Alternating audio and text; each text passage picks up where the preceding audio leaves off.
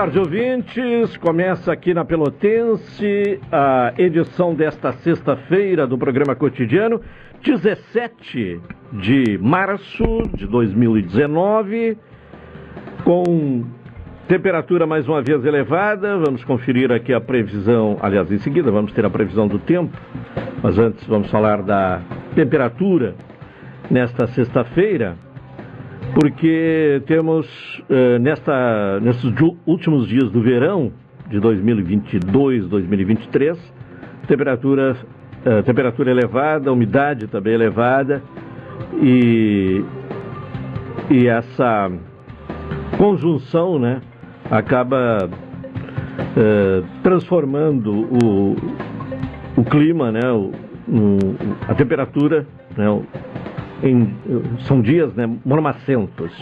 33 graus, parcialmente nublado, 33 graus, e a sensação térmica é de 39%.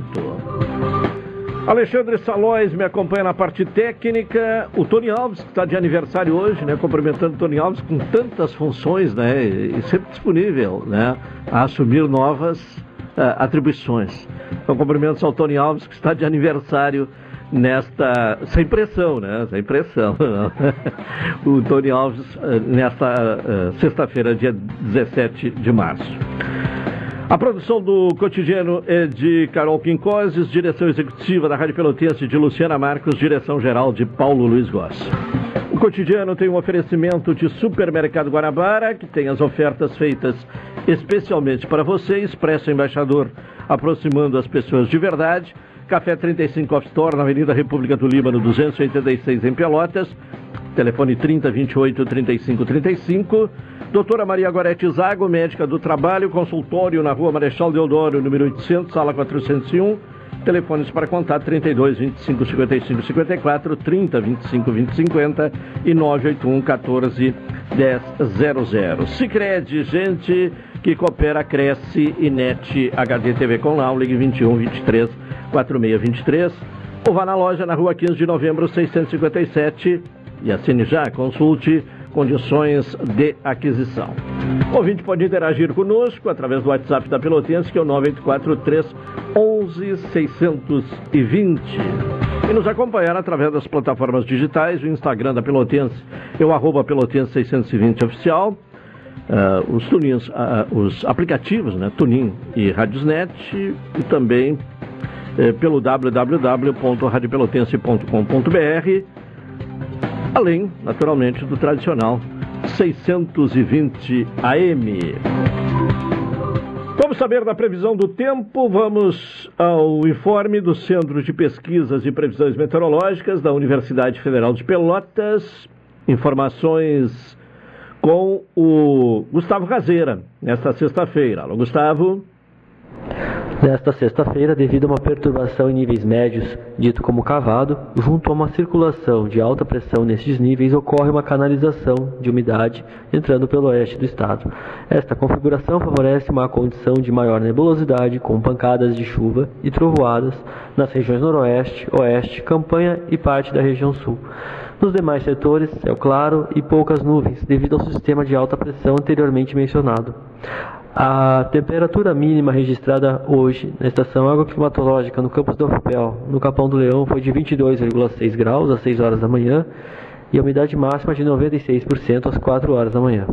A previsão do tempo para Pelotas e região hoje é de céu parcialmente nublado, com períodos de nublado com pancadas isoladas de chuva com trovoadas.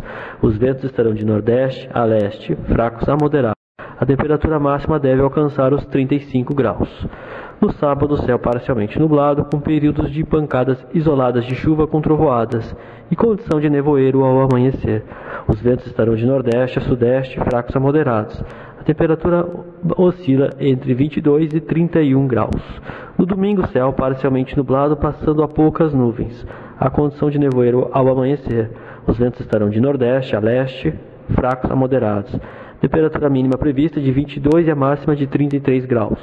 Este boletim foi elaborado pelos meteorologistas Gustavo Razeira e Henrique Repinaldo, do Centro de Pesquisas e Previsões Meteorológicas da Universidade Federal de Pelotas. Tá bem, informações com Gustavo Razeira, a previsão do tempo para hoje e também para o final de semana em Pelotas e na região. A Escola Estadual do Areal, eh, conhecida como Ginásio do Areal, sofreu dois arrombamentos num período uh, de 24 horas. No intervalo de 24 horas, teve dois arrombamentos uh, há poucos dias uh, no, prédio, no prédio da escola. Vamos saber mais né, sobre essa questão, o que é que ocasionou esses dois arrombamentos, né, providências que estão sendo tomadas, a fim de que esse tipo de acontecimento não se repita, né? A colega Carol Quincoses esteve conversando com a diretora da escola, Márcia Peglow, que eh, agora vamos acompanhar então essa conversa da Carol com a diretora da escola estadual Arial. Então, neste domingo, o primeiro assalto foi às 9h20 da noite, e aí para entrarem dentro da escola, eles arrancaram uma porta com uma grade. E aí, da portaria da escola, eles levaram três ventiladores de pé, deixando já a porta aberta, sem grade, né, a porta caída. Nós viemos até a escola, eu chamei uma pessoa para vir tentar colocar a porta no lugar para não ficar totalmente aberta, né? E eu tinha certeza que eles voltariam, e voltaram. Às 13h20 da manhã, eles retornaram na escola, e aí arrombaram a sala dos professores, também danificando grade e porta, de onde levaram mais dois ventiladores. Arrombaram a sala de recursos, que é a sala onde a gente faz o atendimento de alunos especiais, né? De lá levaram uma TV de 32 polegadas. E arrombaram a sala também, que era uma sala de depósito. Em todas essas salas, eles danificaram grade e porta. Sim. O prejuízo foi, além do prejuízo do que eles levaram, o prejuízo que ficou para na escola arrumar foi bem grande. E como que é o sistema de segurança na escola? Se tem alarmes, se tem monitoramento? Sim, nós temos uma empresa de alarme, tá? Sim. E no primeiro assalto às 9h20, eu fui avisada. 9h40 me ligaram se eu poderia comparecer à escola, porque a escola tinha sido arrombada. Eu vim para a escola, realmente tinha sido arrombada. Aí o rapaz veio, arrumou a porta, voltei para minha casa. Aí, às 6h15 da manhã, eu recebi uma outra ligação dessa empresa dizendo que ah, estavam aqui na escola e que tinham percebido que a escola tinha sido arrombada de novo. Aí já era quase horário de vir para a escola, vim rapidamente até aqui, porque eu moro perto, e realmente tinha acontecido os outros arrombamentos. Mas quando eu consegui pegar as câmeras de segurança, eu fui perceber que esse segundo assalto aconteceu às 13h26 da manhã. Ou seja, das 13h26 eu só fui avisada às 6h15 da manhã. Ah, sim. Tá? E, e alguns Eu- anos atrás também é, houve um furto de instrumentos musicais, né? Da orquestra da escola. Sim, sim, sim. Então, Há tem muito sido- tempo atrás, essa época eu não era ainda da direção da Ah, escola, sim. não estava na direção. Mas eles conseguiram entrar na sala de onde é a nossa orquestra estudantil, que é a única orquestra que tem né, aqui na região sul, e entraram e roubaram alguns, alguns instrumentos.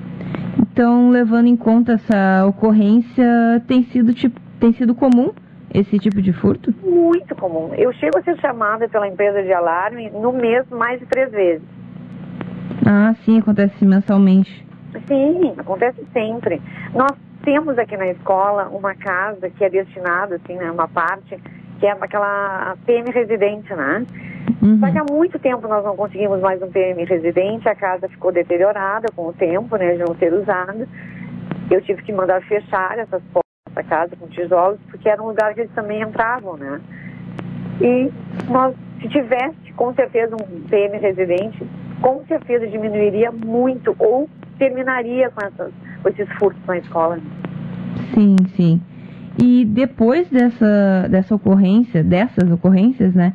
Quais providências que vocês estão tomando para prevenção de novas situações assim? Então, eu dessa vez eu disse que eu estava cansada já de ninguém nos ouvir, de ninguém nos enxergar, e eu procurei tudo que eu podia de mídia. E eu acho que isso está repercutindo bastante, né? Saiu na TV ontem, saiu em jornais, e eu acho que daqui para frente serão tomadas outras medidas aqui com a escola. Eu quero conversar ainda com a, com a coordenadora de educação, que é uma pessoa que sempre nos ajudou muito, para ver o que, que a gente podia fazer em relação a isso, né? Porque eu acho que não adianta nada a escola ter uma empresa de, de alarme que só me avisa depois que aconteceu ou que, sabendo que poderá retornar a acontecer, não deixa ninguém aqui dentro, né? Sim, certo. Então, Márcia, a gente agradece a tua participação no programa e um bom dia para ti. A gente espera que essa situação consiga se resolver da melhor forma. Muito obrigada, obrigada pela atenção. Bem, há inclusive descontentamento com a empresa que presta o serviço de segurança, reclamação também né, eh, em relação à à- à inexistência, né, já de algum tempo, né, o não preenchimento da, do- do- da vaga de PM residente na escola e os eh, roubos têm sido frequentes. O que chamou atenção, né, o que fugiu da normalidade, foi dois arrombamentos num período de seis horas eh, no, no final de semana. Então, isso que chamou atenção e que acabou ganhando maior repercussão, porque, lamentavelmente, essa rotina de roubos à escola estadual Arial parece ser algo rotineiro. Agora, 12 horas e 48 minutos, vamos ao intervalo, retornaremos na sequência.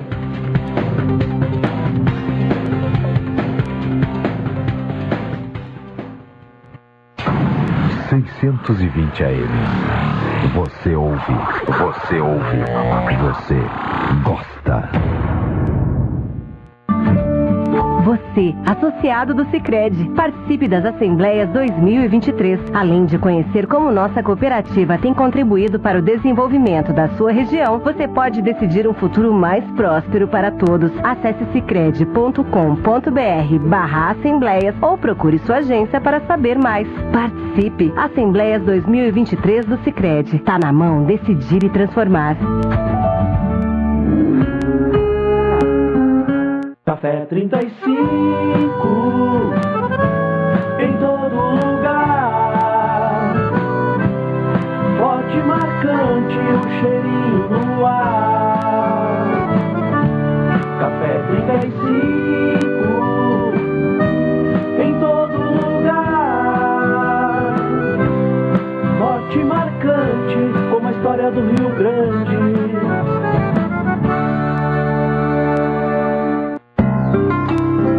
Doutora Maria Goretti, médica do trabalho, realiza exames de admissão, demissão, mudança de função, retorno ao trabalho e laudo PCMSO, Programa de Controle Médico de Saúde Ocupacional. Atendimento nas empresas e no consultório médico, Rua Marechal Deodoro 800, Sala 401, fone 3225 5554 e 981 14 10 00. Somos a graduação Senac. Nosso ensino é voltado para o mercado de trabalho. Aqui, a prática e a teoria andam lado a lado. Somos ágeis para você aprender e se destacar rápido. Temos uma metodologia própria, trabalhar suas competências, para você desenvolver habilidades e conhecimento com velocidade. Somos assim porque o mercado é assim. Vai pro mercado, vem pro Senac. Aproveite e ganhe 80% de desconto no primeiro semestre. Inscreva-se em senacrs.com.br barra graduação. Senac, a força do sistema Fê Comércio ao seu lado. Chegou a semana de ofertas imperdíveis, está aqui. São ofertas incríveis em até 10 vezes sem juros ou até 36 vezes fixas no Carneta aqui. Com o primeiro pagamento só para junho. Confira! Furadeira de Pacto Bosch por apenas 299 à vista ou 10 vezes sem juros de 29,90 nos cartões. Pisos laminado a partir de R$ 68,90 à vista o metro quadrado. E ainda toda a linha de acabamentos de construção em 10 vezes sem juros. Vá até a loja Taqui mais próxima ou acesse o site taqui.com.br. Taqui tá em casa. Quer estar mais conectado do que nunca e ainda aproveitar uma condição especial? Venha para a Ozirnet e aproveite! São 600 MB de velocidade com Wi-Fi 6 a partir de R$ 99,90. É internet de qualidade com uma condição que só a Ozir oferece. 600 MB de velocidade com Wi-Fi 6 a partir de R$ 99,90. Confira ainda a possibilidade de instalação gratuita. Ozirnet, sempre ao seu lado. Programa Cotidiano. O seu dia a dia em pauta. Apresentação Caldenei Gomes. 12 horas e 51 minutos, estamos com o programa cotidiano. O Guarabara tem as ofertas feitas para você. Expressa Embaixador aproximando as pessoas de verdade. E Café 35 Off Store na Avenida República do Líbano, 286 em Pelotas, telefone 3028 3535. É hora do comentário de Hilton Lozada. Cidadania e Sociedade. Uma abordagem dos principais assuntos do dia no comentário de Hilton Lousada. Hilton, boa tarde. Boa tarde, Caldenei. Boa tarde, ouvintes da Pelotense. Quais são os principais assuntos desta sexta-feira, Hilton? Bem, Caldenei, um assunto importante que merece destaque é a agenda do presidente da República. Hoje, às 15 horas, está prevista uma reunião entre o presidente e alguns ministros. Dentre eles, o ministro da Indústria, Comércio e Serviços, Geraldo Alckmin, que também é vice-presidente da República e ainda com o ministro da Casa Civil, Rui Costa, e com os ministros da área econômica, Fernando Haddad, Simone Tebet e Esther Dueck. A expectativa é de que o novo marco fiscal, ou arcabouço fiscal, que substituirá o teto de gastos, seja apresentado hoje ao presidente da República pelo ministro da Fazenda. Essa nova regra, se aprovada, deverá substituir o teto de gastos teto este tratado por diversas vezes aqui neste espaço de cidadania e sociedade. O teto foi criado através da emenda constitucional número 95, lá em 2016, e tinha como uma de suas principais funções o estabelecimento de um limite de gastos federais, equivalente àquelas despesas do ano anterior, corrigidas pela inflação. Vale destacar que o teto de gastos, que tinha um objetivo formalmente nobre, ou seja, ele impunha uma certa disciplina nos gastos públicos, foi sendo desvirtuado ao longo do tempo. E isto foi visto de maneira muito clara durante o ano de 2022. Os excessivos gastos públicos no ano de 2022 e a forma como despesas eram inseridas no orçamento demonstraram o quanto o teto era elástico. E terminada a elasticidade do teto, começou-se a furá-lo e foram sendo inseridas cada vez mais e mais despesas. Assim não fosse, talvez não houvesse a necessidade da proposta de emenda constitucional número 126 do ano passado, a chamada PEC da transição, aprovada pelo Congresso Nacional. Com a aprovação daquela PEC, o teto de gastos foi aumentado em 145 bilhões de reais. É importante deixar claro para o ouvinte e para o ouvinte da Pelotense que entre o início da regra do teto de gastos, lá em 2016, e a PEC 126 do ano passado, outras PECs e outros instrumentos legislativos foram utilizados. Vale registrar que esse novo marco fiscal, ou melhor dizendo, essa proposta de novo marco fiscal que tem circulado em Brasília durante a semana, já passou por diversas análises da equipe econômica e já foi apresentada ao vice-presidente da República. Ainda que haja sigilo em relação ao que será proposto e apresentado à sociedade e que será tratado pelo Congresso Nacional, uma das expectativas dos agentes econômicos é a de que a gestão econômica do governo buscará o equilíbrio entre o que é necessário investir no social com aquilo que é arrecadado. Um equilíbrio entre o social e o fiscal.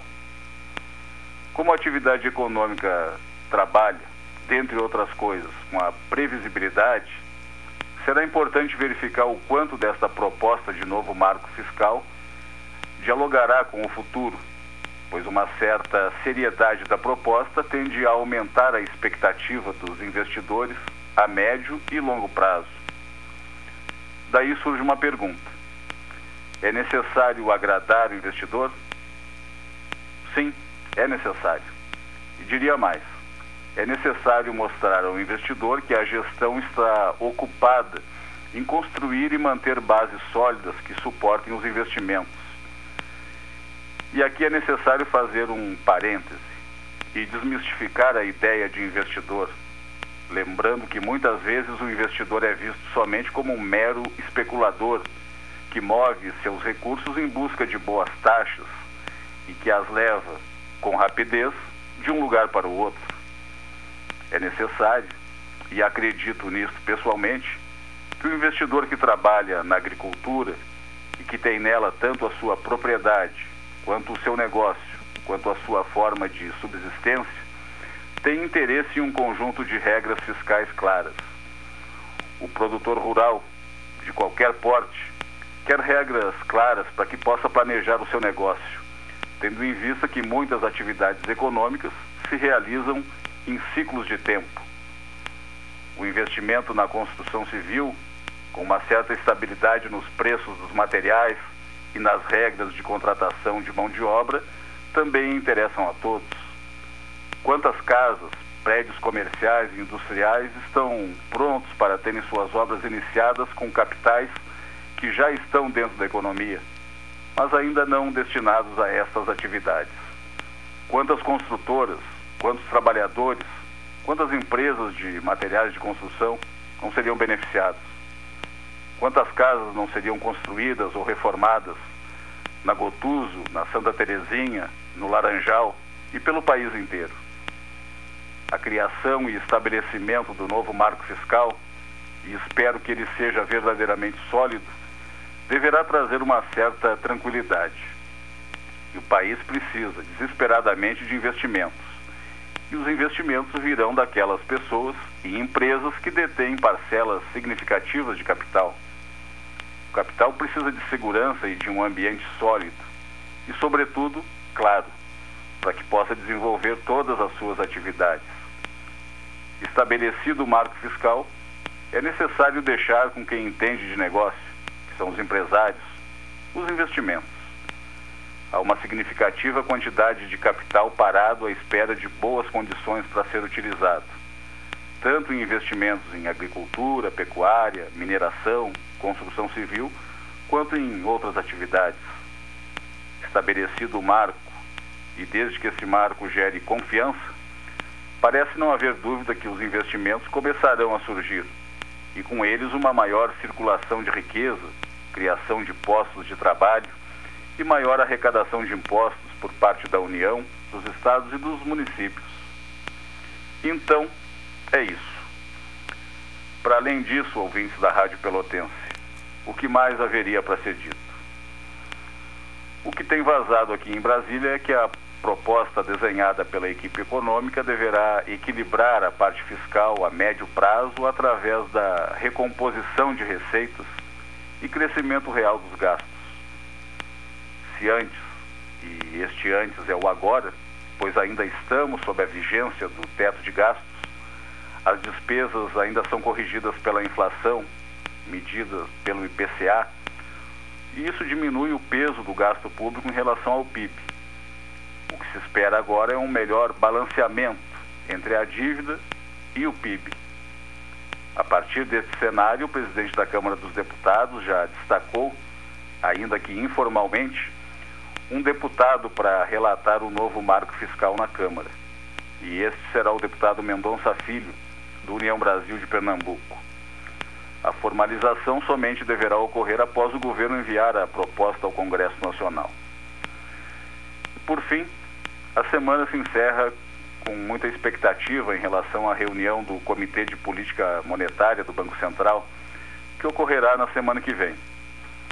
E considerando que o presidente da República viajará à China entre os dias 26 e 31 de março, ainda restará um tempo para que eventuais ajustes no marco fiscal sejam feitos, principalmente ouvindo as vozes do Congresso Nacional. Caldenei. Tá bem. Hilton Lozada, boa tarde, bom final de semana e até segunda-feira. Boa tarde, bom final de semana aos ouvintes da Pelotense e até segunda. Uma hora, um minuto, intervalo, voltaremos em seguida.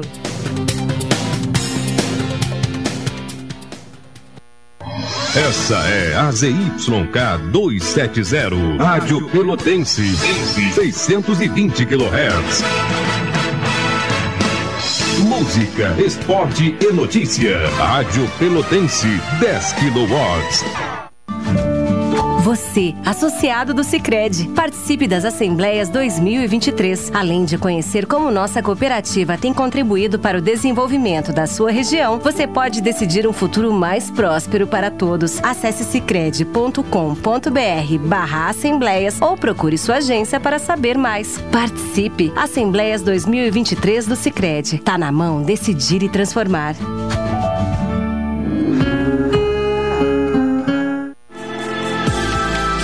Expresso Embaixador informa. Entrarão em vigor as novas modalidades da linha Pelotas Porto Alegre, Porto Alegre Pelotas. Agora o direto passa a se chamar Executivo e o Golden Class passa a se chamar Leito. Horários e mais informações, acesse www.expressoembaixador.com.br ou no Instagram arroba Expresso Embaixador. Expresso Embaixador, aproximando as pessoas de verdade. Café 35 em todo lugar. Forte marcante o cheirinho no ar. Café 35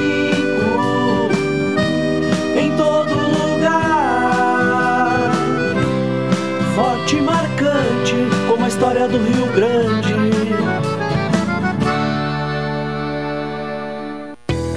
Pós-graduação Faculdade Senac Pelotas. Flexível, prática e conectada com o mundo. MBA e diversos cursos com duração de um ano nas áreas de comunicação, design, gestão, moda e tecnologia da informação. Matricule-se a qualquer momento. Acesse senacrs.com.br barra pós e conquiste a carreira dos seus sonhos. Senac, a força do sistema Fê Comércio ao seu lado. Programa Cotidiano. O seu dia a dia em pauta. Apresentação Caldenei Gomes.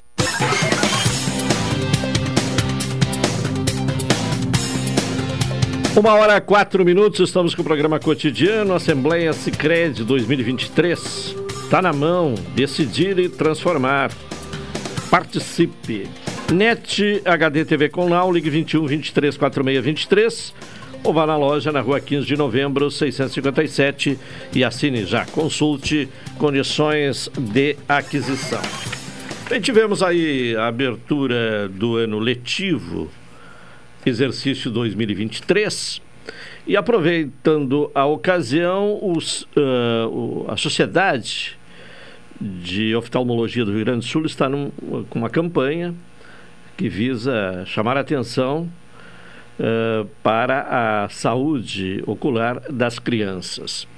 Para falar um pouco deste tema, aqui no programa cotidiano, contato com Marcos Brustein, que é presidente da Sociedade de Oftalmologia do Rio Grande do Sul. Doutor Marcos, boa tarde. Boa tarde. Boa tarde, senhores, sua audiência. Bom, a, a recomendação que pode ser dada a pais responsáveis, professores, a respeito desta questão da saúde ocular uh, das crianças, em especial dos estudantes. É, bom, é recomendável né, que, que, toda criança faça, pelo menos em algum momento, nessa, nesse período escolar, o exame, né, é, já nas fases iniciais do seu período escolar. É importante, na verdade, que as crianças façam exames de rotina desde o início da sua infância. O recomendado é que as crianças tenham o primeiro exame feito é, até o primeiro ano de vida, né? para que se possa descartar ou identificar doenças de manifestação muito precoce ou doenças congênitas oculares. Depois siga-se fazendo avaliações periódicas da, das funções visuais com o médico oftalmologista, com uma periodicidade a cada uns dois anos, aí até os cinco, e quando entra na, na fase, então, que nós estamos tratando a fase escolar, que seja feito um novo exame. É, muitas crianças é, apresentam já problemas visuais que muitas vezes passam despercebidos, tanto por pais como por professores. Então, realmente é importante o exame de rotina. prevenção sempre é a melhor forma de se tratar precocemente algum problema ocular, né? E de saúde em geral, né? Sim. Bom, os problemas uh, acabam, por vezes, sendo descoberto, uh, descobertos já na escola. Quais são os principais sinais, assim, que podem ser observados, uh, considerando sobre este retorno às aulas, daqueles alunos que possam estar apresentando alguma dificuldade de visão? É uma coisa que às vezes chama a atenção é crianças com dificuldade de aprendizado, muitas vezes elas têm essa dificuldade por dificuldade de enxergar no quadro, né? É, muitas vezes, como a criança não, não sabe como é enxergar diferente, uma criança que tem alguma dificuldade visual não sabe como é enxergar diferente porque nunca enxergou, para ela aquilo é o normal e ela às vezes tem dificuldade de expressar a sua dificuldade por desconhecer o diferente, né, o melhor. Então, é importante os professores e pais é, observarem né, crianças que, por exemplo, apertam muito os seus olhos na tentativa de enxergar alguma coisa mais distante ou que sentem-se impelidas a chegar mais próximo do quadro ou em casa chegar mais próximo da TV, né? As pessoas em geral têm muita preocupação com a criança que assiste TV muito de perto é importante isso como um sinal, porque a criança às vezes ela tende a procurar uma situação de melhor conforto, uma coisa meio instintiva.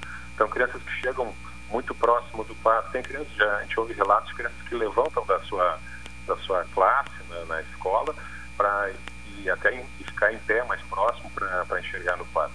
Então, são sinais de alerta. Crianças com, com distração, né, crianças que se distraem muito facilmente durante a aula, não prestam atenção, é, às vezes é uma forma indireta de se, se detectar um problema visual. É, mesmo assim, é importante o exame de rotina, porque muitas crianças às vezes têm uma visão baixa de um olho só e com outro olho uma visão boa, e essa visão baixa de um olho pode ser às vezes revertida com o tratamento e diagnóstico precoce, e essas crianças não manifestam às vezes nenhuma dificuldade, porque elas enxergam mal, às vezes de um olho desde muito cedo, o cérebro vai adaptando a essa visão que a gente chama de monoocular. É, então, o exame de rotina né, com o médico oftalmologista seria a melhor forma. E essas outras coisas que eu comentei, né, que podem chamar a atenção, devem chamar a atenção, tanto para pais como professores. Uso de telas por uh, crianças e, e, jovens, né, uh, principalmente o celular, traz problema à, à visão? É, sim. É, o, o, até um tempo atrás não se acreditava né, que a forma da qual se utilizasse o olho, a visão, poderia interferir na questão da evolução do grau do olho. Hoje já é, é claro, confirmado essa, essa relação, né? é, do, do, uso das telas, especialmente tudo que for é, de visão de perto, né? tudo que exigir a visão de perto, e hoje os celulares são a principal ferramenta que se usa para visão de perto, na visão de perto, o uso excessivo de celulares, muitas horas por dia, tem realmente é, aumentado tanto o número de crianças míopes como o aumento dos graus de miopia de uma forma muito acelerada. Então essa relação hoje ela não, não existe, não paira nenhuma dúvida a respeito dessa relação do uso das telas com o aumento das miopias e surgimento das miopias em crianças. Então realmente é uma coisa que deve ser controlada. Né? O ideal é que as crianças usem o mínimo possível de celulares, que as crianças não tenham tempo livre de celular exagerado em casa, que isso tem que ser controlado. É recomendável em crianças muito pequenas, eh, crianças às vezes a gente vê às vezes nos, nos consultórios, né, nas, nos restaurantes, nas praças, crianças com dois, três anos eh, se, se ocupando, se entretendo com, com o celular, né? Então é isso certamente é danoso e pode trazer prejuízo. Crianças um pouquinho maiores já em período escolar, recomendável assim que, que tem, seja um tempo controlado em casa, né? A escola nem deve levar celular para não se distrair é, da, do que mais importante na escola, mas em casa, assim, a cada 40 minutos, que se pare 15 minutos e que isso não se prorrogue por mais do que umas duas horas por dia. Sim. E, e, e essa questão de tempo também vale para os adultos? Porque tem gente hoje que passa forma, o dia né, com o olho no celular.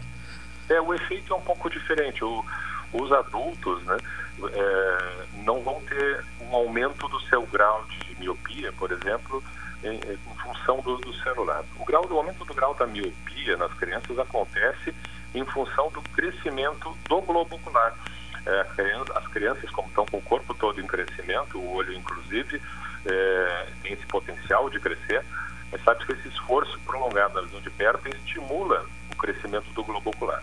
Já no adulto, quando o globo ocular já está bem estruturado e não tem mais esse potencial de crescimento, é, isso não vai acontecer, né, crescimento de miopia. Existem as falsas miopias que podem surgir, sim, nos adultos, são miopias causadas pelo espasmo da musculatura interna do globo ocular, que, é, que modula a nossa visão longe e perto. Então, algumas pessoas podem, é, por exemplo, depois de muito tempo olhando para perto, querer olhar para longe e essa musculatura interna que faz essa regulagem do alto foco é, não relaxa. Né?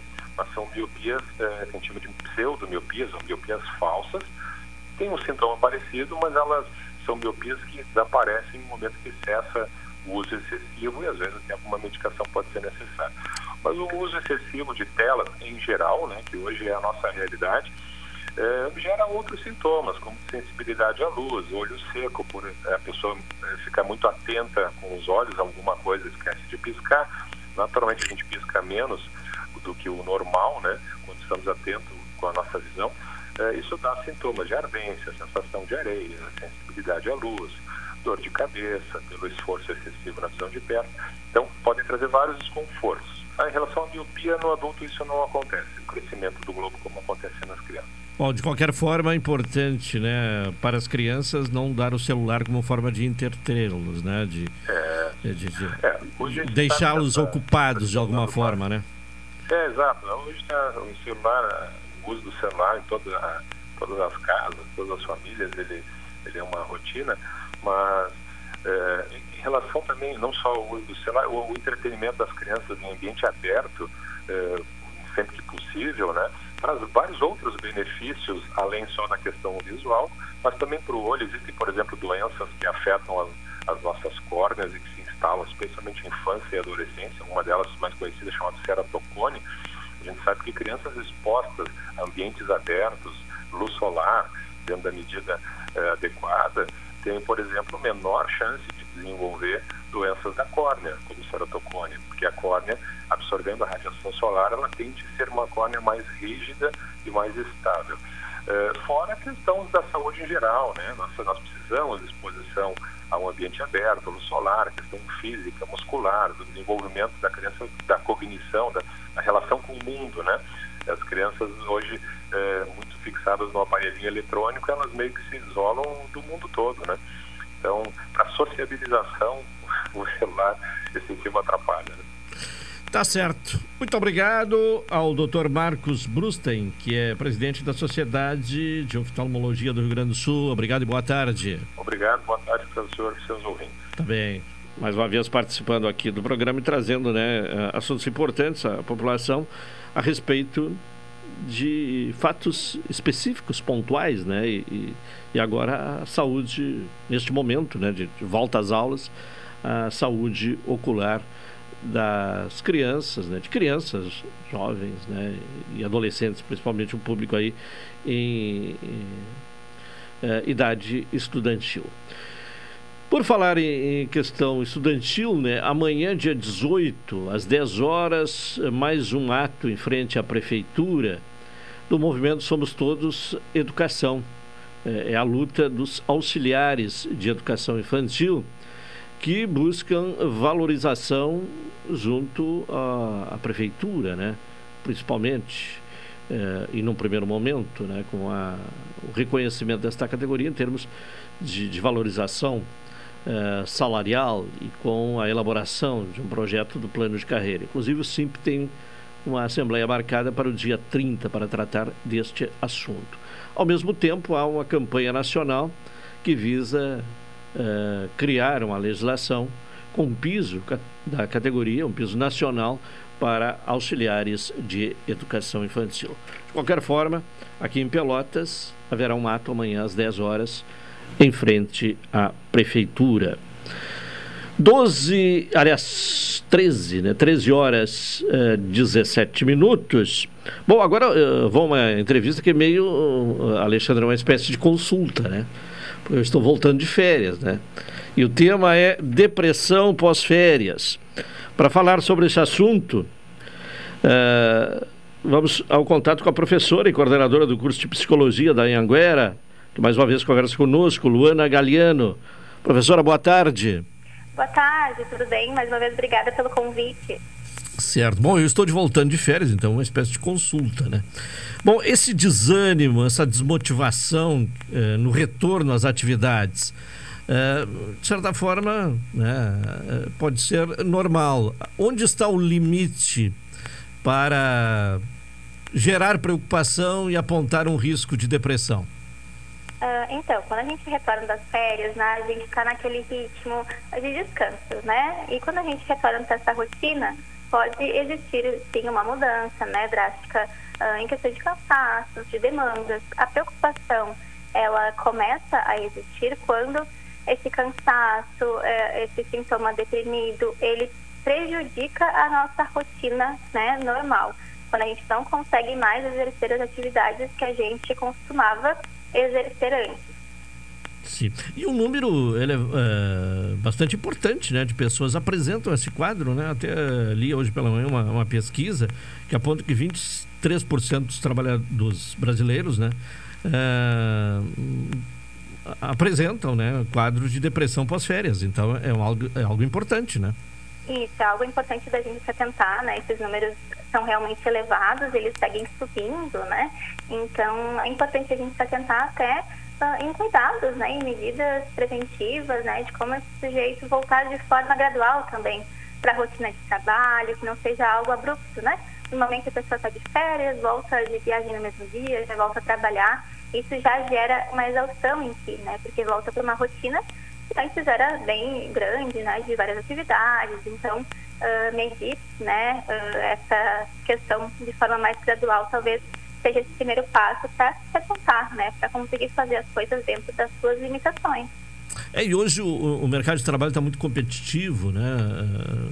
E, e, e, por vezes, né? Com pressão. E, e, depois de um relaxamento nas férias, o retorno é complicado, né? Exato. Então, eu tenho estruturas de trabalho, né? Que vão ter metas, que vão ter prazos a cumprir, né? Acaba sendo uh, uma pressão, né, para o sujeito em si. Então, é algo que a gente precisa ter esse cuidado, né? Uh, e como a gente também está estimulando, enquanto empresas, enquanto instituições, essa competição e não o bem-estar do nosso funcionário também, né? Então, ter uh, os momentos de descanso, de intervalo, né? Reforçar dessa importância uh, da não né, sobrecarga com horas extras também, para que esse sujeito tenha outras rotinas, tenha lazer, tenha convívio social, enfim. Até porque isso uh, também favorece a empresa, né? a, a, a, saúde né? do funcionário uh, é importante para a empresa, né? Senão causa o uhum. afastamento e todas as decorrências. Além da, da questão de produção, né? Que cai se o funcionário não estiver emocionalmente bem, né? Isso, o funcionário que ele está com bem-estar mais elevado, que ele está se sentindo bem no ambiente de trabalho, bem acolhido, ele costuma ser mais produtivo também, consequentemente. Bom, as causas são variadas, né? Inclusive de ambiente de trabalho, né? Exato, a gente tem diferentes formas de trabalho, né? Inclusive o home office hoje é uma forma de trabalho, né? Então, o ponto é importante a gente encontrar essas, uh, esses limites na nossa rotina, né? Organizar bem os nossos espaços, o que é trabalho, o que é casa, o que é lazer. É, pois é, o, o trabalho home office, ele traz esse desafio, né? A necessidade de eh, separar as coisas, né? Uh, trabalho, família, lazer, momento de descanso, não dá para misturar as coisas, né? Exatamente. O home office ele traz essa confusão no primeiro olhar, né? Então, tá bom, a pessoa está trabalhando de casa, aparentemente parece ter uma maior flexibilidade, mas precisa de ainda mais disciplina para ter essa organização, porque uh, né, pode também se sobrecarregar, acabar trabalhando mais do que deve, esquecendo de outras coisas que também são importantes, também são prioridade na vida desse sujeito. Sim. Bom, uma dica para evitar esses problemas pós-férias seria, e até a legislação permite hoje, tirar as férias de maneira fracionada? Uh, uma das formas é essa, ou, bom, se o sujeito optar por tirar as férias integrais, né, o tempo de férias integral, é uh, voltar de forma gradual. Então, bom, se o sujeito vai viajar, se vai tirar umas férias longe de casa, um pouco antes, uns dois, três dias, para ir voltando à rotina. Organizando as coisas que seriam para o trabalho, né? Uh, organizando a própria casa, que vai ficando, né, também com algumas demandas, para fazer de forma gradual. Sim. É, de certa forma, se preparar para o retorno ao trabalho, Exatamente. A, a, a o preparo não é somente físico, ele é emocional também, né? Sim. E como os colegas devem lidar? É, porque nem sempre os colegas têm esta compreensão, né? De que o, o, o, o, o seu colega do lado ali está voltando de férias, a, a, a ideia que se tem é que ele está voltando muito bem, né? afinal de contas descansou, né? Uhum. Exato. É, e é, a gente uh, justamente prestar uh, aquele olhar, né, aquela escuta, aquele acolhimento, para que o outro uh, fale, né? E muitas vezes ele não vai falar através da fala, mas sim de forma não verbal, vai ser de alguma forma, né, do seu comportamento, vai ser se excluindo de alguma forma. Então a gente tem que estar atento às pessoas que estão mais afastadas, né, para recomendar a procura de ajuda, para recomendar esse cuidado tão importante nesses momentos. Bom, essa mesma realidade se transfere para os estudantes? Que têm o período de férias, aí retomam uh, as atividades escolares, também podem apresentar esses problemas emocionais? Podem sim, podem sim, até porque o período de férias também escolares eles costumam ser maiores, né? Principalmente agora em janeiro, fevereiro, então esse retorno costuma ser mais sofrido muitas vezes também. Então, recomenda mesmo a organização, né? Voltando a um contato emocional com as coisas, né? De estudo, com as questões de estágio. Na faculdade, né? A gente tem muitos alunos que iniciam estágio curricular também, são uma carga horária, né? Uh, maior. Então, a gente recomenda que vá se, uh, né? Inteirando do, dos acontecimentos próximos, né? Da próxima semana, quando esse retorno for acontecer. Certo. Tá bem. Agradeço a psicóloga coordenadora do curso de psicologia da Anhanguera, Luana Galiano. Muito obrigado e uma boa tarde e um bom trabalho. Obrigada, boa tarde. Tá aí, depressão pós-férias, né? Uh, a ideia que se tem, olha, saiu de férias, vai se alivi alivia o estresse, né? Mas uh, o retorno também tem uh, as suas consequências, principalmente se não estiver bem, né? Com o ambiente de trabalho, se o ambiente de trabalho não for bom, se não houver uma satisfação, inclusive, com a atividade profissional que esteja desenvolvendo, esse retorno pode causar problemas, então, à saúde emo emocional das pessoas. A Polícia Federal prendeu hoje Débora dos Santos, mulher que pichou a frase perdeu mané na estátua da Justiça em frente ao Superior Tribunal Federal durante os atos golpistas de 8 de janeiro. O homem que roubou da Câmara, uma bola assinada por Neymar, também foi detido. A corporação cumpriu uh, 46 mandados de busca e apreensão e 32 de prisão preventiva no Distrito Federal e em nove estados da Federação. A Polícia Federal deflagrou hoje a oitava fase da Operação Lesa Pátria contra os atos golpistas de 8 de janeiro. Até o momento, 12 pessoas já foram presas nesta eh, oitava fase da operação. Né? Um dos alvos da operação da Polícia Federal também é um invasor que sentou na cadeira do ministro Alexandre de Moraes. Bom, os estados, né? Eh, Bahia, Distrito Federal, Espírito Santo, Goiás, Maranhão, Minas Gerais, Paraná, Rondônia, Rio Grande do Sul, tem três mandados de busca e três de prisão. E São Paulo são os locais onde a Polícia eh, Federal realiza no dia de hoje esses, essa operação, né? a oitava etapa da Operação Lesa Pátria. Bom, vamos falar agora do Cicred, porque o Cicred, nosso patrocinador aqui no cotidiano, está inaugurando mais uma agência. E a agência Aracruz, no Espírito Santo. E o contato é com o gerente da, da agência do Cicred em Aracruz, Rodrigo dos Santos Costa. Rodrigo, boa tarde. Boa tarde, Claudinei. Tudo certo? Como é que vai? Tudo bem? Tudo bem? Você está longe, está em Aracruz, mas é aqui do sul, né? Aqui da região sul, do estado Exato. do Rio Grande do Sul, né? Exato, eu sou de Rio Grande, sou natural de Rio Grande, aí, próximo, né? E já estou nos créditos desde 2010 e venho aí ah, fazendo alguns, ah, alguns trabalhos aí, desenvolvendo a cooperativa em algumas agências e assumi o desafio de inaugurar agora a agência aqui em Aracruz, né? Onde estamos fazendo uma expansão da cooperativa pelo Estado e hoje estamos inaugurando, né, de forma institucional a agência aqui para as autoridades, imprensa, Certo. Segunda-feira está nos portas abertas ao público. Claro. Bom, Aracruz, nos fale um pouco de Aracruz. Fica a que distância Isso, é, de Vitória? fica assim, fica, é, fica um pouco mais ao norte de Vitória, né? Então, estamos aí em aproximadamente 70 quilômetros da capital.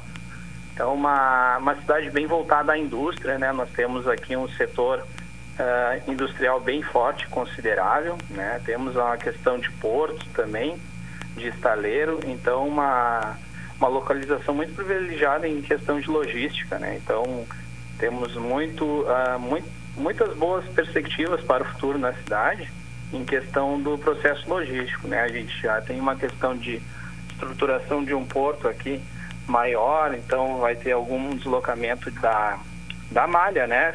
Uh, uh, em relação à, à produção, né? Para exportação então é uma região bem rica, né? Nós, e a indústria acaba movimentando, né? O comércio, o serviço. Certo. Então é uma cidade bem, bem bacana. Tem 100 mil habitantes, em torno de 100 mil, uh, eh, 100 mil habitantes hoje, 105 mil. E agora estamos aí nessa é a, é a primeira né? agência do Cicred em Aracruz? Isso, primeira agência, primeira agência. Sim. Bom, o, o Cicred é. ele tem se expandido né, nessa região aí, né? Isso, exato. Nós estamos há mais de um ano já nessa, nesse processo de expansão, né, Claudinei? Hoje temos mais de 20 agências espalhadas pelo estado, devemos dobrar esse número até o final do próximo ano. Uh, o Scred veio em cinco cooperativas do Rio Grande do Sul, né, para atuar no estado, cada um pegando uma região específica, né? Então, bacana disso é trazer um pouco da cultura do Cicred para o estado, que até então não havia o Cicred, como começou no Rio Grande do Sul, é trazer a questão da cultura, da valorização do relacionamento com os associados e com a comunidade. Então, por isso estamos aqui também fazendo essa. É um desafio, né? Chegar numa região onde não tem a marca ainda bem consolidada mas estruturar isso e a gente está tendo uma ótima receptividade da comunidade. Bom, e o ouvinte pode perguntar, mas o que é que tem a ver o Cicred em Aracruz, uh, no Espírito Santo, com a realidade de Pelotas? Na verdade, a, cooperativa Cicred Pelotas uh, Isso. é que... Nós somos, é, nós somos é. vinculados à, à cooperativa Cicred Interestados. Sim. Que a nossa sede é Pelotas. É Pelotas. Né? E então, aí... a nossa Cicred Interestados iniciou esse projeto de expansão junto ao Espírito Santo, que é mais na região norte do Espírito Santo. Significa então, que a, a, o Cicred de Pelotas está em expansão no Espírito Santo. Isso, exato, exato. A cooperativa do, da Interestados é, é o sul, né, do Rio Grande do Sul, e o norte do Espírito Santo aí, parte Sim. da região norte do Espírito Santo agora. Essa é a Então, relação que se estabelece algumas Pelotas agências Aracruz. Isso, nós já temos algumas agências inauguradas pela cooperativa aqui no estado. Temos Pinheiros, Linhares. Na quarta-feira inauguramos Jaguaré. Estamos inaugurando Aracruz hoje. Em abril deve- inauguramos São Mateus, que é uma cidade mais ao norte também. E ao final do ano acreditamos já ter a agência de Linhares 2. Nós já temos uma agência estruturada lá e vamos ter uma outra, né? Certo. Rodrigo dos Santos Costa, gerente então desta agência que vai estar sendo aberta e que vai estar com as portas abertas em Aracruz, no Espírito Santo, a partir de segunda-feira. Muito obrigado, boa tarde, sucesso aí. Muito obrigado, Claudinei. Obrigado aí aos ouvintes também. E um forte abraço. Tá bem, muito obrigado. Agora, 1h30, vamos ao intervalo. Retornaremos na sequência.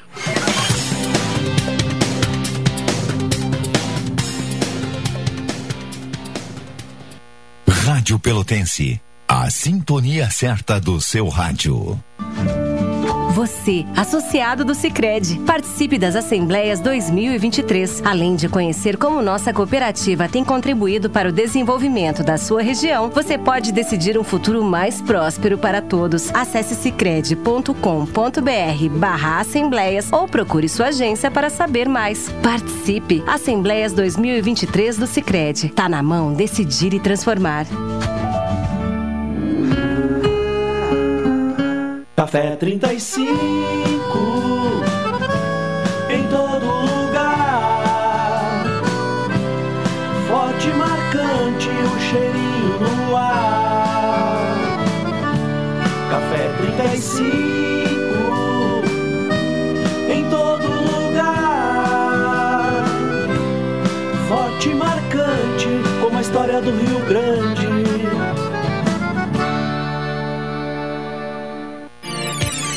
Chegou a semana de ofertas imperdíveis, está aqui. São ofertas incríveis em até 10 vezes sem juros ou até 36 vezes fixas no Carneta aqui. Com o primeiro pagamento só para junho. Confira! Furadeira de impacto Bosch por apenas 299 à vista ou 10 vezes sem juros de 29,90 nos cartões. Pisos laminado a partir de 68,90 à vista o metro quadrado. E ainda toda a linha de acabamentos de construção em 10 vezes sem juros.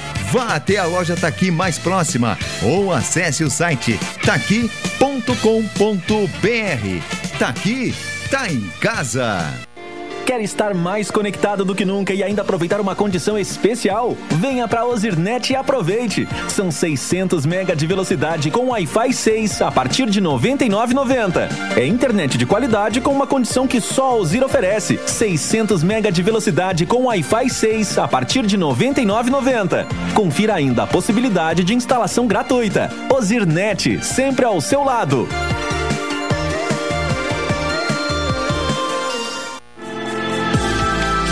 Expresso Embaixador informa. Entrarão em vigor as novas modalidades da linha Pelotas Porto Alegre, Porto Alegre Pelotas. Agora o direto passa a se chamar Executivo e o Golden Class passa a se chamar Leito. Horários e mais informações, acesse www.expressoembaixador.com.br ou no Instagram, arroba Expresso Embaixador. Expresso Embaixador, aproximando as pessoas de verdade. Quando você pensa que tá tudo errado e negativo e que ainda vai piorar. Pessoas que fazem a diferença na vida de outras pessoas. Ações com impacto positivo em uma comunidade. Pra melhorar, pra melhorar. Programa Gente do Bem. Vamos contar histórias inspiradoras de solidariedade que transformam vidas. Às 10 horas e 30 minutos. A apresentação: André Miller. Pra inspirar os seus desejos, pra fazer você encher o peito e cantar. Programa Cotidiano. O seu dia a dia em pauta. Apresentação Caldenei Gomes. Uma hora e 35 minutos, estamos com o programa cotidiano aqui na Pelotense, Café 35 Coffee Store, na Avenida República do Líbano 286 em Pelotas, telefone 3028 35 35, doutora Maria Gorete Zago, médica do trabalho, consultório na rua Marechal Deodoro, número 800, sala 401, telefones para contato 32 25 55 54, 30 25 20 59, 81 14 10 00. Hoje, sexta-feira, como sempre, a presença do professor Marcelo Dutra. Professor, boa tarde. Boa tarde, Claudemir. Boa tarde, ouvintes da Pelotense.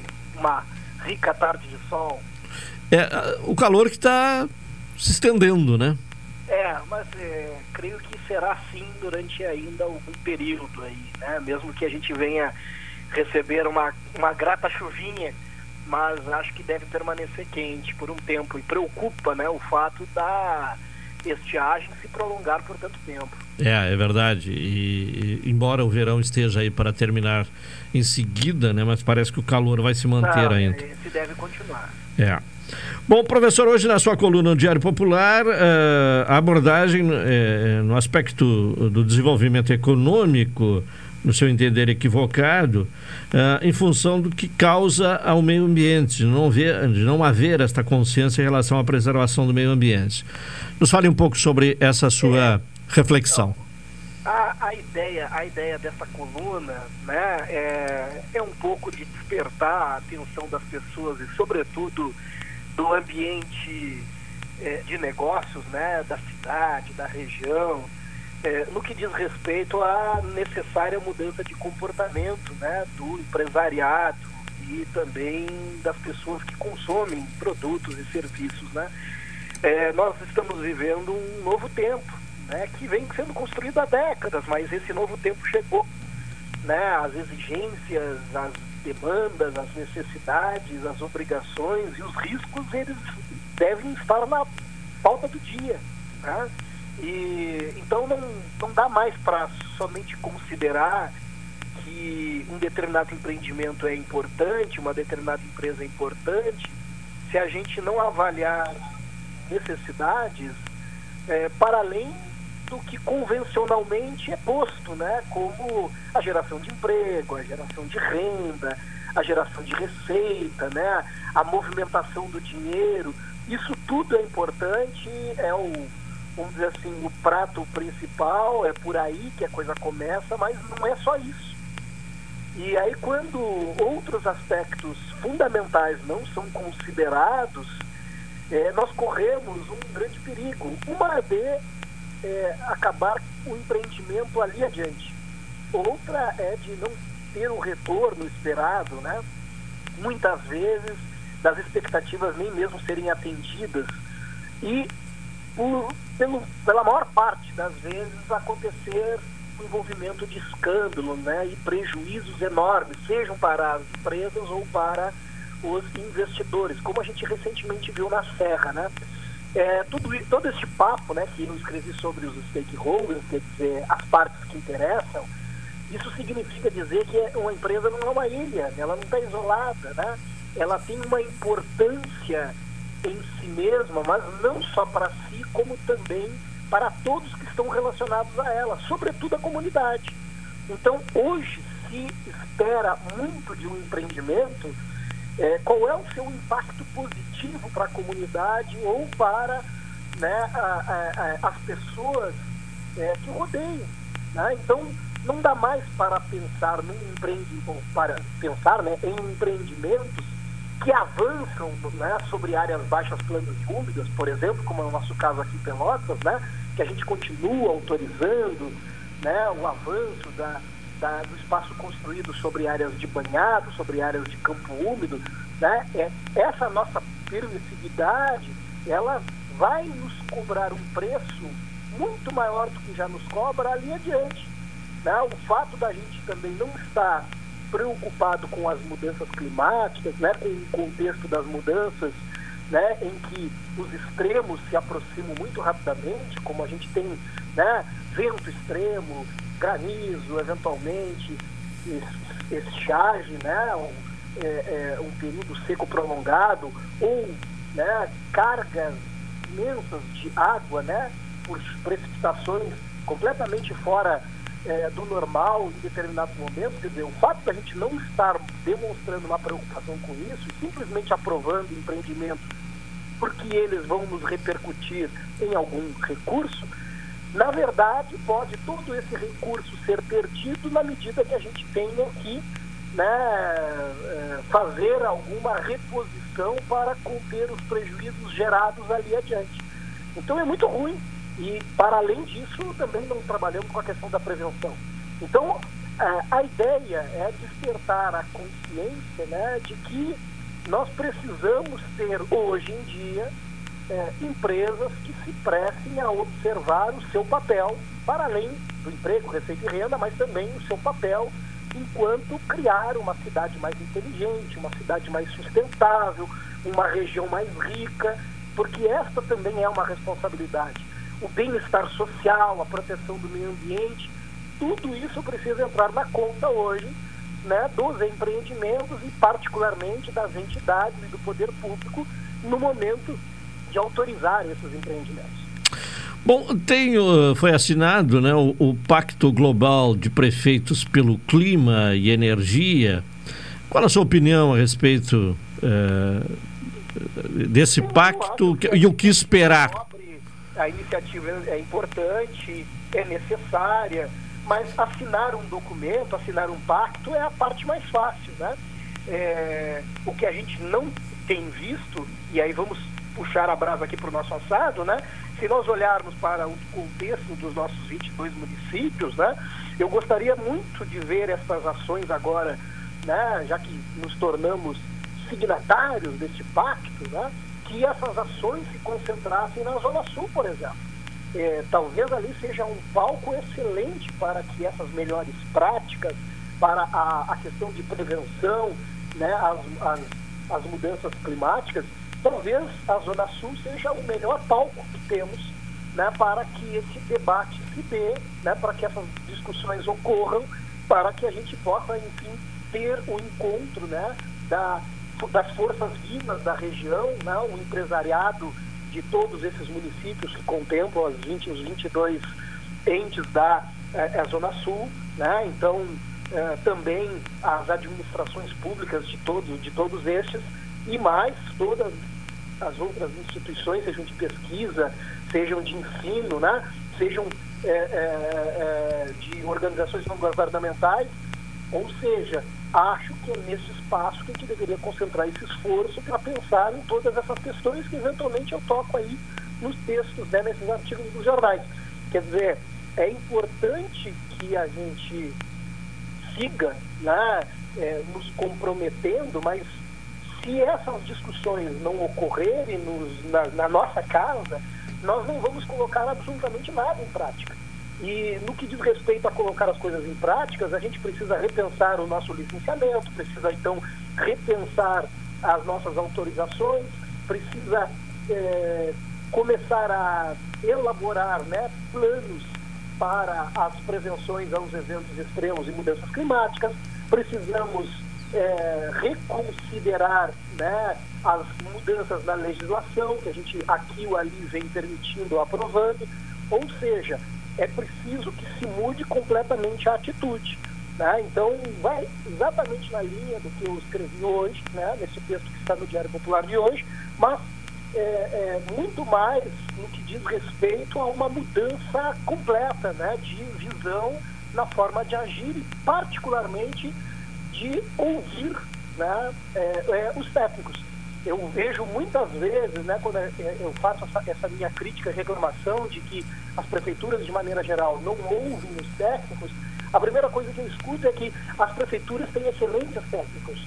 Bom, é verdade, existem excelentes técnicos nos quadros das, da, da administração pública, né, alguns mais, outros menos, a depender da estrutura, do tamanho né, da, da, da administração. Agora, é, também tem muito técnico oferecendo conhecimento e tem muita instituição é, de ciência, pesquisa e ensino oferecendo conhecimento, e isso deveria ser melhor aproveitado pela administração pública ou por todas as administrações públicas do nosso contexto regional.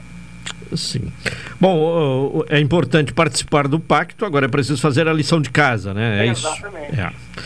Bom, para finalizar, professor uh, Marcelo Dutra, o, foi noticiado, inclusive ontem, pelo, por vários sites de notícias, estou aqui com o Globo, de que o, o ex-presidente Jair Bolsonaro vai uh, fazer uma palestra nos Estados Unidos sobre meio ambiente e sustentabilidade. O senhor está ansioso por essa palestra? É, não, ansioso não estou. Eu acho que, imagino que ele vai dizer muita coisa que nem mesmo ele acredita, né?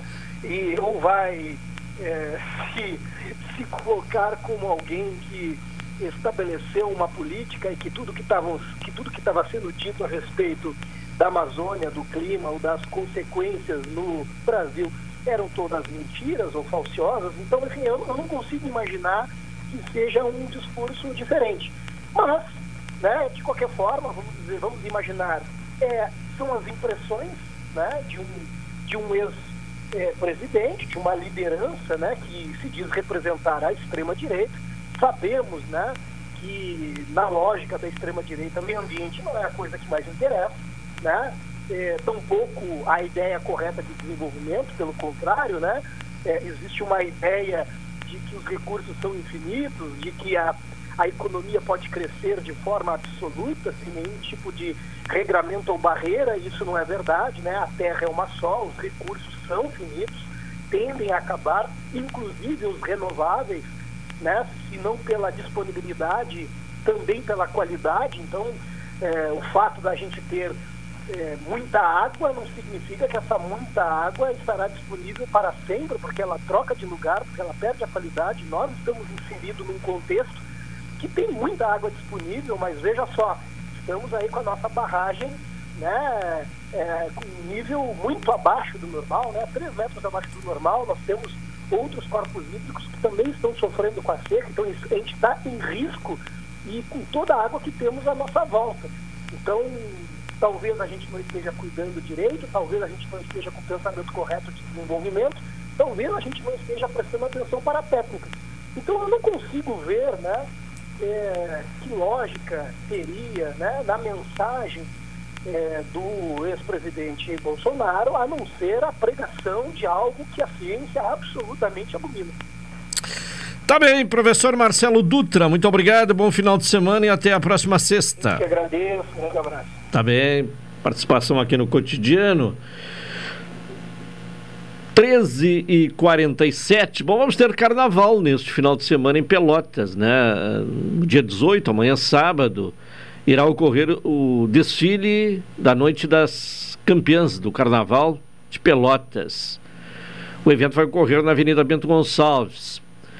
E para que o, os um, foliões, né, e, e, também aqueles que gostam de carnaval, que queiram assistir a esta apresentação das escolas de samba, haverá disponibilidade de transporte coletivo para o retorno aos bairros a, informação da Secretaria Municipal de Transporte e Trânsito que a medida foi adotada para beneficiar o usuário e o ponto de partida será a própria avenida entre as ruas Professor Araújo e Santos Dumont. Os ônibus Corujão, né, os ônibus da madrugada, partirão da avenida a uma hora e às duas e trinta, na madrugada de domingo. As linhas em serviço serão Fragata e Delfonso Simões Lopes, Coab 2, Arco-Íris, Querência, Sangafunda, Arial, Bom Jesus, Fernando Osório, uh, via uh, Santa Terezinha, Lindóia, Pestano, Getúlio Vargas, atendendo as principais rotas do transporte coletivo da cidade. A tabela de horários pode ser conferida né, com mais detalhes, né, com mais tempo, inclusive, uh, para obter todas as informações no site o www.pratipelotas.com.br. Então, neste sábado, né, de madrugada de domingo, uh, o desfile das escolas campeãs do carnaval na, no prolongamento da Avenida Bento Gonçalves. 1h50, temos uma participação, não foi possível o, o contato ainda, né, Alexandre? Vamos ao intervalo, então, enquanto isso, enquanto viabilizamos o contato, vamos ao intervalo comercial, retornaremos em seguida.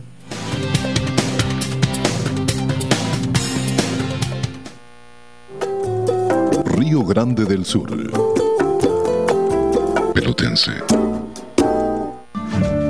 Você, associado do Sicredi, participe das Assembleias 2023. Além de conhecer como nossa cooperativa tem contribuído para o desenvolvimento da sua região, você pode decidir um futuro mais próspero para todos. Acesse sicredi.com.br/barra assembleias ou procure sua agência para saber mais. Participe! Assembleias 2023 do Sicredi. Tá na mão decidir e transformar. Café 35 em todo lugar. Forte marcante o cheirinho no ar. Café 35 em todo lugar. Forte marcante como a história do Rio Grande.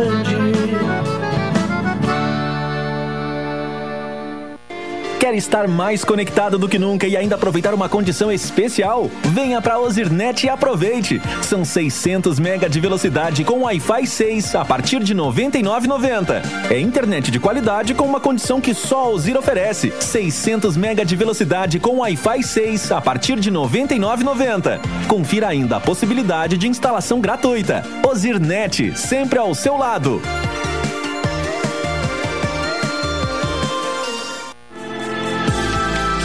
Expresso Embaixador informa. Entrarão em vigor as novas modalidades da linha Pelotas Porto Alegre, Porto Alegre Pelotas. Agora o direto passa a se chamar Executivo e o Golden Class passa a se chamar Leito. Horários e mais informações, acesse www.expressoembaixador.com.br ou no Instagram arroba Expresso Embaixador. Expresso Embaixador, aproximando as pessoas de verdade.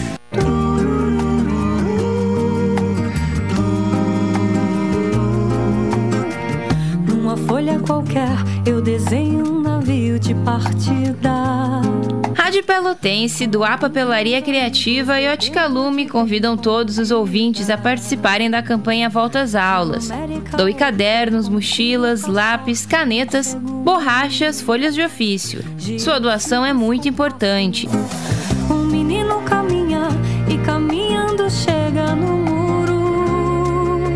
Campanha Volta às Aulas, vamos juntos escrever um futuro melhor para as nossas crianças. Pontos de arrecadação do A Papelaria Criativa tem sempre algo especial para você. Senador Mendonça, 20, fone 3221 5619. Ótica Lume, nosso foco é sua visão. Sete Esquinosório. Rádio Pelotense, Rua Alberto Soveral, 64.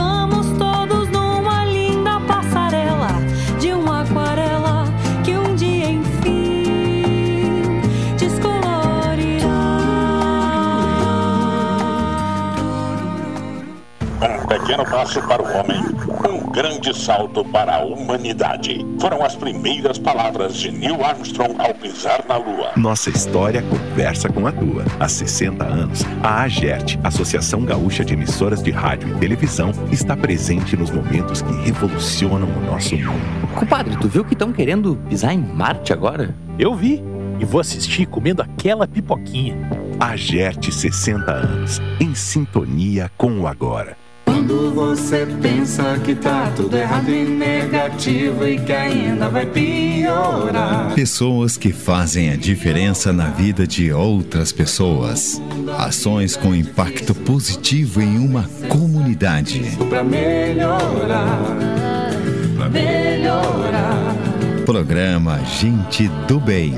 Vamos contar histórias inspiradoras de solidariedade que transformam vidas. Às 10 horas e 30 minutos. A apresentação: André Miller. Inspirar os seus desejos pra fazer você encher o peito e cantar. Programa Cotidiano. O seu dia a dia em pauta. Apresentação Caldenei Gomes.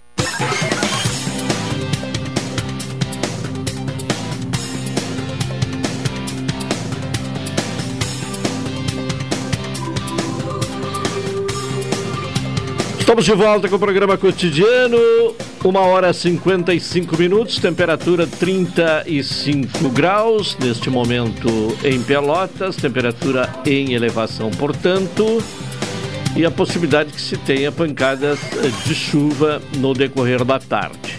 No sábado e no domingo o calor vai se manter, sábado 31 graus, a máxima, domingo a máxima prevista 32 graus, uh, segunda-feira 32 graus, aí dá uma queda na temperatura, começa a cair na terça, a máxima prevista para terça-feira 27.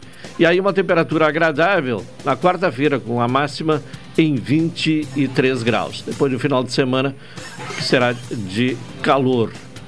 Bom, informação de agora, né, atualizada neste momento, o Tribunal Penal Internacional em Haia pediu a prisão do presidente da Rússia, Vladimir Putin. O anúncio foi feito nesta sexta-feira, depois das investigações concluírem que o russo cometeu crimes de guerra durante a invasão da Ucrânia, em específico, diante da deportação de crianças. É um assunto que vai repercutir aí no longo eh, ao longo da tarde, né, nas próximas horas. Contato agora com o escritor Edivaldo Silva, que está aí com a obra, né, Além da Fumaça. É uma obra que retrata a questão da Guerra Fria e a divisão da Alemanha pelo Muro de Berlim. Uh, escritor Edivaldo, boa tarde. Boa tarde, Caldenei. Boa tarde, ouvintes Rádio Pelotense. Um prazer, uma honra estar por aqui. E bacana que essa notícia, apesar de ser forte e triste, acaba fazendo um link com, com onde se passa meu livro. Muito legal, gostei dessa ligação. Sim, tem algo a ver, né? Sim, total. É, é, um é. reflexo daquele momento da Guerra Fria, né? Da Guerra Fria, né? Parece que me esfriou, né? Ainda Bom, tá bem quente. É, é, não, não, não, não, não, Agora tá. É, era fria, agora tá quente. Agora, agora esquentou. é, é, bom, o, essa, uh, esse livro, né, essa obra, ela é uma obra de ficção, né? Um romance, é isso? Isso, é um romance de suspense histórico que eu escrevi uh, pouco antes até do começo dessa, da invasão da Rússia na Ucrânia, mas eu já estava vendo momentos de tensão que podiam vir por aí e achei bem interessante escrever um romance de ficção que passa não, não agora atualmente, mas nesse período do fim da Guerra Fria, em 1967. Então eu criei uma trama onde tem o personagem principal é um taxista, ex-músico, que conhece uma brasileira que ela é, é, traficante de obras internacionais, na verdade ela está traficando um quadro que foi roubado pelos judeus, na, pelos nazistas. Ah, de uma família judia na Segunda Guerra Mundial. Então, você tem assim os ecos da Segunda Guerra, ainda reverberando, né? Porque é tudo gente que nasceu naquele tempo, que ainda tinha reflexo disso, e a, a, Guerra Fria, né? Que se formou ali depois de 1947. Então, 1947 é o período que eu faço, e essa, essa moça, essa, essa mulher aí que pega o táxi com ele, vai para outro lado do muro de Berlim, volta, vem para o Brasil, ela é brasileira, vem para o Brasil, ela some aqui no Brasil e quem faz mexer com a história é a filha dela, que pega o contato do taxista e vai até Berlim, vai até Alemanha para buscar e saber o que aconteceu com a, com a, a mãe dela.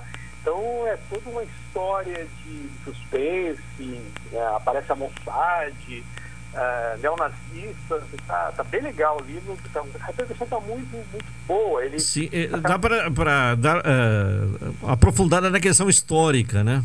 Sim, sim. É, quem viveu esse Exato. tempo, né, para atualizar a memória, né, a, as informações, sim, quem... E, e, quem não viveu para conhecer um pouco, né? Exato, Nesse momento, um né? Pouco, exatamente, saber um pouco do que aconteceu nesse período aí, dos anos 80, como era o mundo, né? A questão da, da, do começo da liberação das mulheres, né? O começo da aceitação do divórcio aqui no Brasil, por exemplo, as músicas que tocavam na época, é, essa parte política, mas tem a parte de comportamento, né? Então, o que eu fiz foi uma pesquisa muito intensa sobre esse período, sobre tudo que aconteceu nesse período, para criar o ambiente e aí sim toda a narrativa de ficção rodar muito bem nesse ambiente todo aí, para quem viveu a época e para quem não viveu, ter aquela sensação de como está vendo um filme de suspense histórico. Então, você vê lá o muro no fundo, as pessoas estão aqui a, acontecendo a história, mas tudo é, tem, tem esse ambiente aí. Certo. Bom, e, e, e, produzir uma obra assim, ela exige né, essa necessidade de pesquisa, de estudo, não é só sentar e escrever, né? Não, não, não. Quando é uma ficção, vamos dizer assim, de fantasia, tem que ter alguma pesquisa, mas você trabalha muito com, muito com a imaginação. Quando é uma, uma obra de um romance de suspense histórico, tem que pesquisar muito. Então, eu li muito National Geographic, gringa da época, muito Google, muita Wikipedia, muita referência, até para poder colocar, por exemplo, notícias. Então, eu, o Bruno está saindo de manhã cedo, vamos para nas primeiras cenas de casa para ir trabalhar com seu táxi, e aí eu vi uma notícia de um político alemão que se suicidou lá. E aí isso aconteceu na época. Sim. E, é, essa história do, do, do, do, da apropriação né, dos soldados nazistas dos, dos, das obras, né, dos tesouros, da, da riqueza do povo judeu na, durante a Segunda Guerra Mundial também é uma coisa que existiu. E a busca deles, depois no, no, nos anos 80, né, anos 80, começo dos 90, pela Mossad, pelo de Israel, aqui na América Latina, principalmente no Chile e Argentina, também existiu. Então eu fui fazendo muita pesquisa para ficar uma história de ficção bacana, que prende o leitor, mas que está dentro desse de um ambiente histórico factível, né? E que aconteceu de verdade. Claro, claro. É, e fica aí a curiosidade, porque quem gosta de uma boa leitura, né, se aprofundar um pouco mais nessa questão histórica aí da Guerra Fria, é, naquele período ali do final dos anos 60, 70, 80. Tá certo, isso. É, é, apenas uma questão a mais, né? Ah, como encontrar o livro? Já está disponível nas. Sim, sim. Você. Sim. Antes até de falar onde encontrar, eu queria te dar um highlight bem legais, porque eu acabei de lançar o livro agora no começo do ano, ele já foi escolhido como destaque pelo 18 Festival de Literatura de Londrina, no Paraná, Londrina. Sim, que legal. Literatura, está lá. É, a gente tem uma, indicação de uma, uma, matéria da revista Vogue, da Globo, dizendo que é uma, da, uma ótima leitura, uma matéria que saiu sobre lá, e uma leitura da história do UOL também, dizendo um, uma lista entre 15 livros, o meu apareceu primeiro, 15 livros é, que se passam em momentos históricos interessantes. Então, estou muito feliz com a, com a repercussão e muito feliz de estar conversando contigo, Claudemir, e com todo mundo. Para vocês adquirirem a obra, conhecerem mais, é, pode encontrar nas melhores livrarias do Brasil, Livraria da Vida, Livraria Morte Fontes, Loyola, ou pela internet, que acho que é até mais fácil. É, a internet, é. Hoje é, o acesso pela internet facilita, Isso, né? De qualquer todas ponto. Todas elas têm pela internet, Loyola, Morte Fontes, não bem fácil. E tem também uma página, a editora fez uma página no, no Facebook chamado Além da Fumaça. Ali tem bastante coisa para vocês verem e até interagirem com o autor. Tá certo. Beleza. Edivaldo Silva, muito obrigado e uma boa tarde. Muito obrigado, Claudinei. Boa tarde. Um prazer falar contigo. Prazer, foi nosso ouvi-lo.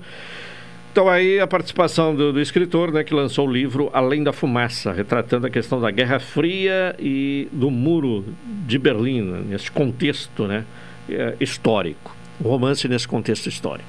Final de programa, vem aí na sequência o Cláudio Silva com a Super Tarde. Nós retornaremos com o cotidiano na segunda-feira, às 12 horas e 30 minutos. Boa tarde, bom final de semana e até segunda.